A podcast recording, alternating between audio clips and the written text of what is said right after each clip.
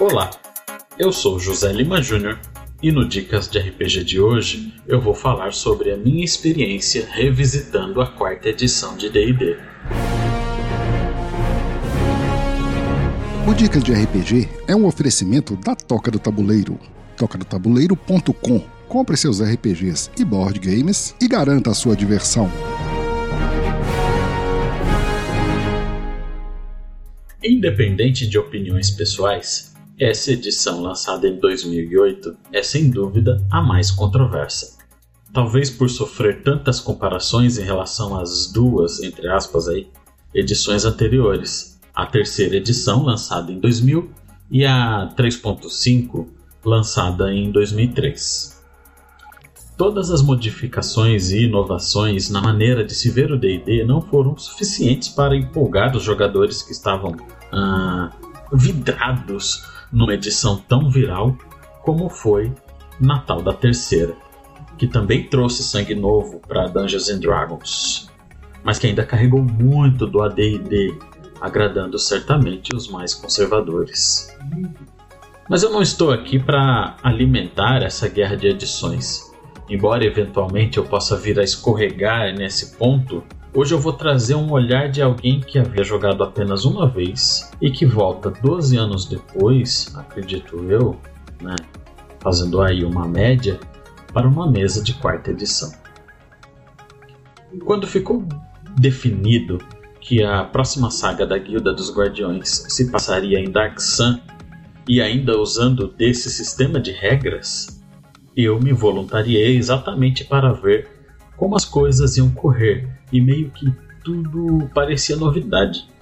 Por mais que seja D&D, descobri que não lembrava quase nada sobre a quarta. Precisei reler quase tudo, redescobrir que a classe bárbaro não está nem no primeiro livro do jogador e que fazer uma ficha de personagem no nível diferente do primeiro é um trabalho bem maior do que na quinta edição. Não gostei do que eu revi na estrutura das classes. Não existe aquela tabela de habilidades por nível meio que consolidada quando pensamos num D&D mais moderno. Como assim, né? É, como as classes funcionam à base dos poderes que são escolhidos, as classes ocupam várias páginas com várias listas de poderes separados por nível e função dos poderes, e foi aí que eu me perdi um pouco. Porque mesmo jogando com um bárbaro, né, o Crash, o meu personagem na guilda dos guardiões, tive a impressão que estava jogando com um mago, escolhendo magias e anotando efeitos diversificados. E isso não é chato não, é legal, mas em partes. Deu para entender?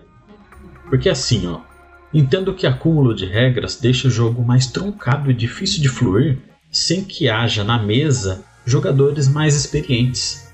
Só que isso é uma questão de gosto, pura e simplesmente porque na prática o combate fluiu, cheio de mais dois para cá e menos dois para lá, mas fluiu. E algo que essa edição teve de sucesso absurdo foi com o equilíbrio das classes. Isso é perfeito. Nada mais cansativo do que na terceira edição você, com seu pobre guerreiro, ter que sentar e esperar o turno imenso da sua colega conjuradora, que provavelmente vai estar lá resolvendo tudo sozinha. Aqui, o turno de todo mundo pode ser imenso. é. O que também percebo de positivo ao reler o livro é a presença de alguns conceitos ainda em construção que foram utilizados na quinta edição e de certa forma no Pathfinder 2. Mas isso é muita polêmica para o meu gosto e eu vou voltar para o tema. Para quem gosta de customização, esse jogo é ideal, pois a todo momento você recebe uma opção de impactar de alguma forma a evolução do personagem. Mas o que eu levei para o coração de verdade e usei como inspiração até para as minhas criações é uma ideia do combate que é fazer o uso dos lacaios, os minions em inglês, que são inimigos que, por mais ameaçadores que pareçam, pode cair com apenas um ataque, pois possuem um ponto de vida. E isso dá uma imagem poderosa ao personagem, ao campo de batalha que fica repleto de inimigos derrotados. E como diz muito bem nosso querido Matheus Herbst, em seu vídeo chamado O que tem de bom em Dungeons and Dragons, quarta edição, abre aspas. Esse é um jogo que quando você for jogar, se você for jogar, precisa ter em mente que ele é para fantasia épica, heróica, aventureira, é ação. Eu vou deixar o link desse vídeo aqui na descrição, tá? Fica tranquilo. Mas enfim, essa edição é um jogo de porradaria e é ideal para quem deseja um combate mais tático. E bom, achando que eu não tenho mais nada para falar sobre essa experiência de ter revisitado a quarta edição, eu vou ficando por aqui e espero que vocês tenham gostado desse vídeo e que tenha rolado um, um interesse por esse jogo injustiçado. E agora é a hora que eu passo o dado para o próximo mestre.